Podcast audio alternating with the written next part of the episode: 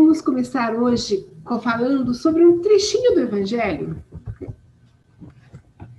que amar ao próximo como a si mesmo, no item 4. Fazer aos outros o que gostariam que os outros fizessem por nós. E aí eu vou mudar um pouquinho. Eu vou falar, falemos dos outros o que gostaríamos que os outros falassem de nós.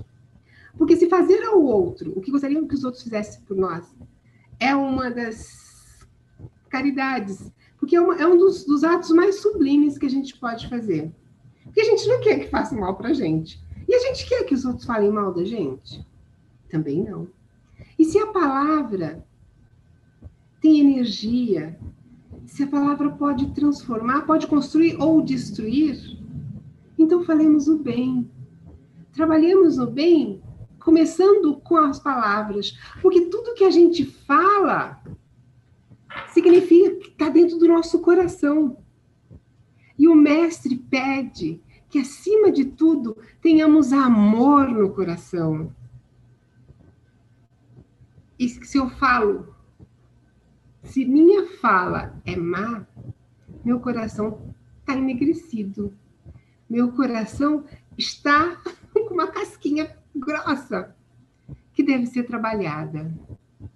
Isso é um exercício diário. Eu posso me lembrar que quando criança, uma vez eu fui xingar uma pessoa de longe, pelas costas, e minha mãe falou assim: não faça isso, porque essa pessoa vai começar a pegar antipatia por você. E olha, ela foi sábia, porque é uma verdade. Cada vez que você usa uma palavra negativa, você emite um sentimento negativo. E esse sentimento pode parecer brincadeira, mas a pessoa sente. E ela acaba se envolvendo, e isso você está agindo de forma contrária com os ensinamentos de Jesus. Porque se a gente tem que amar, gente, não é fácil. Não é, não é fácil. Não pense que é fácil. Porque essa mudança, ela tem que começar devagar, através de uma disciplina, através de cuidados. E eu gosto sempre de trazer historinhas para as preleções, porque acho que é uma forma de, de figurar bem os, os, os ensinamentos e o porquê de cada, cada lição. E eu vou, falar, vou contar uma historinha sobre uma, uma senhora que começou, ela procurou uma casa espírita porque ela precisava de assistência assistência social, ela precisava de ajuda. E ela se inscreveu na casa espírita e logo após ser inscrita, ela começou a se beneficiar com cesta básica, com lanche de sábados à tarde. Ela ia, ela e todos os filhos, o carinho que ela recebia das pessoas da casa espírita a comoviam. Jamais na sua vida toda ela foi tão bem tratada pelos voluntários da casa espírita. Chamavam-a pelo nome, sempre, desde o primeiro dia. Tomando conhecimento das suas necessidades, eles foram lá e supriram tudo aquilo que ela precisava. Os filhos dela estavam na escola, mas lá naquela casa ela recebeu até reforço escolar para as crianças.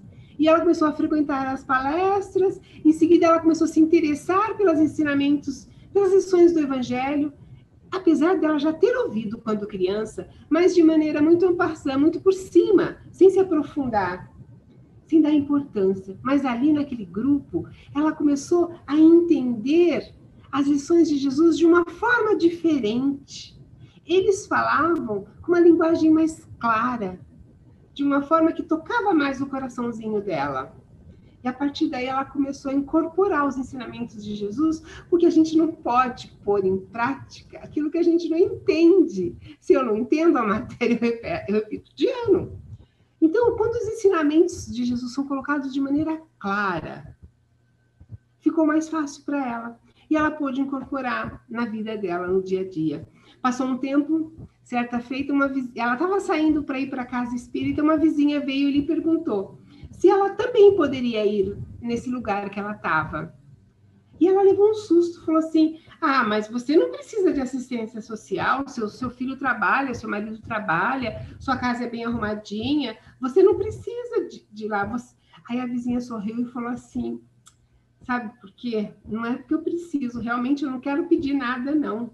Mas é porque eu estou muito curiosa. Depois que você começou a frequentar aquele lugar, mudou muito. E mudou para melhor, é claro. Antes, você era uma vizinha que só fazia fofoca e falava mal da vida dos outros. Quando as pessoas passavam, você nem olhava na nossa cara, nem cumprimentava. Eu costumava ouvir cada grito com seus filhos dentro da casa, cada palavra de baixo calão que você falava, sabe? Olha, eu reparava, mas você não cuidava direito da sua casa e nem lavava suas roupas direito. E a vizinha foi ficando assim, assustada com, a sinceridade da, da, da vizinha que queria ir com ela. Agora você se cuida direitinho, a sua casa está bonita, você não grita mais com seus filhos, está mais calma e serena. Se aquele lugar te mudou, eu também quero ir lá, porque eu também quero ser modificada como você. E daquele dia em diante, a casa espírita recebeu mais uma nova assistida. E aí eu pergunto para vocês: a gente tem aproveitado as oportunidades para agir, para falar? Porque tem muita gente que fica esperando um momento oportuno para falar, para ajudar. Muitas vezes esse momento não aparece. E aí a gente tem que usar de pequenos momentos, pequenos lances para fazer, porque falar o bem, dar um conselho construtivo, ou um consolo, ou apaziguar um coração sofrido, é uma caridade que não tem tamanho.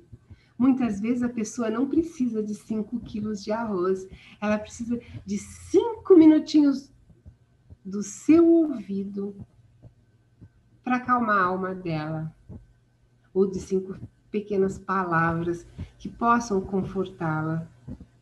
A gente pensa que, ai, eu tenho que fazer uma série de coisas. Não! Basta a gente ter cuidado com o amor próprio do outro, a gente já vai estar fazendo um grande, uma, uma grande caridade. Essa vizinha, ela se transformou e a outra reparou. Por quê? Porque muitas vezes a gente não é que não existe um, um mal, não somos originalmente maus, mas a gente se deixa levar. E aí começa a se contaminar e aí começa a ver, eu, eu ouço uma coisa, passo outra que transforma e que vou pondo. Quando acontecer isso, a gente tem a oportunidade de se calar. A, a terapia da água na boca, que é uma coisa que eu costumo tentar, eu tento fazer, tá, gente? Não é fácil. Não é fácil, porque eu também falo muito. E eu tento. Eu acho que é, é como, sabe, quando a gente recebe uma notícia, não muito, caridosa. O certo seria a gente lembrar de pontos positivos daquilo que chegou na, até a gente. Eu vejo toda a gente falar: ah, essa pandemia foi uma tragédia, essa pandemia acabou com a economia do país, essa pandemia fez muitas empresas fecharem. Aí você tem que lembrar: puxa vida, essa pandemia fez com que as casas espíritas derrubassem suas paredes. Hoje, a gente tem trabalhos da Casa Espírita, eu sou da Celuca, daqui de Campinas, eu fazia falando ao coração para sempre as mesmas pessoas. Eu, faço, eu trabalho, eu tenho esse trabalho. Hoje eu faço falando ao coração até com pessoas fora do Brasil. Hoje eu tenho uma das, uma das facilitadoras que acabou de se formar, que é da Argentina. Só sendo obrigada a falar espanhol. Sabe? Olha que coisa boa. A pandemia não é toda ruim.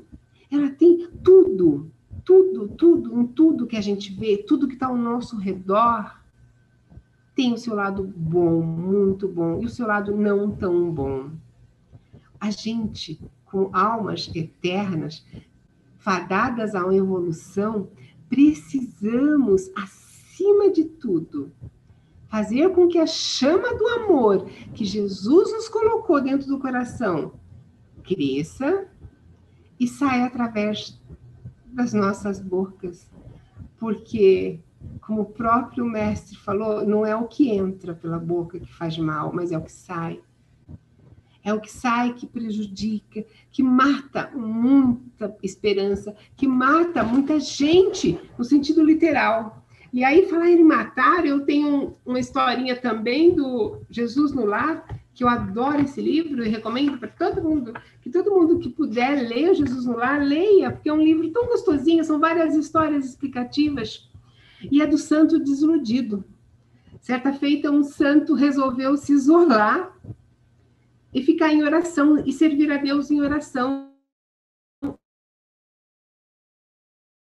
meio da floresta. E a população em geral achou aquilo assim extraordinário porque a gente gosta de, a gente tem essa, essa, essa quedinha por gostar de coisas que saem fora da rotina. Então ele se isolou, começou a orar, e as pessoas começaram a venerá-lo como um verdadeiro Messias. E começaram a procurá-lo para pedir conselhos. E aí chegou um cara de muita boa fé, muita boa vontade, pedindo conselhos sobre um negócio que ele ia fazer, que ele ia montar o santo, o santo, o santo isolado lá, ele então respondeu: é um erro. Apague a sede de lucro que ferve nas suas veias. Isso é ambição criminosa. Venha orar e apague a cobiça. Certo jovem chegou até ele e rogou-lhe sobre informações sobre o casamento. Ele pretendia casar com alguém, ele estava apaixonado. E aí o santo vira para ele e fala: é um disparate. A carne está submetendo o seu espírito. Isso é luxúria. Vem orar e consumir o pecado que te consome. Tá bom? Um outro companheiro que lhe implorava um conselho acerca de um encargo público que ele pretendia assumir na administração. Ele grita: é um desastre. Afaste-se, isso é paixão pelo poder. Isso é vaidade e orgulho. Vem orar e vencer os maus pensamentos. Um casal foi buscá-lo com o propósito de fazer uma festa fraterna a fim de angariar fundos para beneficiar umas famílias carentes. Ele grita: que calamidade! O júbilo do povo é o desregramento, é a fuga e a desordem. Vem orar, subtraindo-se da tentação da desordem. E assim os consulentes iam perguntar as coisas e acabavam se desanimando, ficando triste, deixando de fazer as coisas. O tempo, todavia, que tudo transforma, trouxe ao preguiçoso santo a morte do corpo físico. Todos os seguidores julgavam que ele foi arrebatado para o céu, no paraíso de imediato. Pegou um avião, pum, direto. Pegou um foguete, né? Foi direto para o céu. Mas, para surpresa geral do santo, ele foi levado para um purgatório de sofrimento. E lá ele foi condenado como assassino. E ele questionou aquilo. Ele falou assim: como assim assassino? Como eu assassino? E aí veio um anjo e esclareceu. Se não é um assassino vulgar na terra, foi um assassino, foi um matador da coragem, matador da esperança, matou centenas de irmãos de boa vontade, destruindo a chama da transformação humana de cada um. E Jesus encerra a história. Jesus estava contando a história para os seus discípulos. João, que não poderia ficar calado, mestre, como poderia supor que a devoção excessiva conduzisse alguém a, a infortúnio tão grande? João não entendeu a lição. E o Cristo respondeu imponderável: Plantemos a crença e a confiança entre os homens. Entendamos, entretanto, que cada criatura tem o seu caminho a seguir. A fé sem obra é uma lâmpada apagada. Nunca nos esqueçamos de que o ato de desanimar o próximo nas santas venturas do bem é um dos maiores pecados praticados diante do Todo-Poderoso. Então, gente, que eu queria tirar dessa lição do Jesus no lar?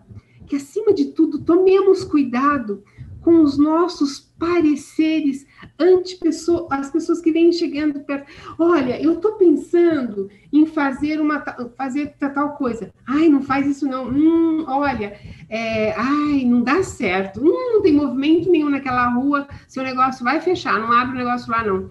Ai, eu estou pensando em me casar com fulano. Ai, ele não presta. Gente, se não pudermos oferecer uma palavra que vai aumentar a esperança, aumentar a convicção da pessoa, vai construir, não vamos falar nada. Vibremos. Porque o, o santo, ele achava que de repente ele tinha que literalmente combater o que ele achava, mas ele achava. O que eu, Nara, penso é uma coisa. O que a Eliana pensa é outro, o que o Diego pensa é outro, o que a Elida pensa é outro. Não importa. O respeito é uma coisa importantíssima para o bem conviver, e o bem conviver está ligado ao amor, ao maior mandamento de Jesus, que é amar a Deus sobre todas as coisas e ao próximo. Como eu posso amar o meu amigo se eu quero direcionar a, do jeito que eu penso? Não, não funciona. Vamos pensar quantas oportunidades a gente não perde em ficar calado. Eu sou a rainha de que fala assim: ai meu Deus, eu podia ter ficado quieta.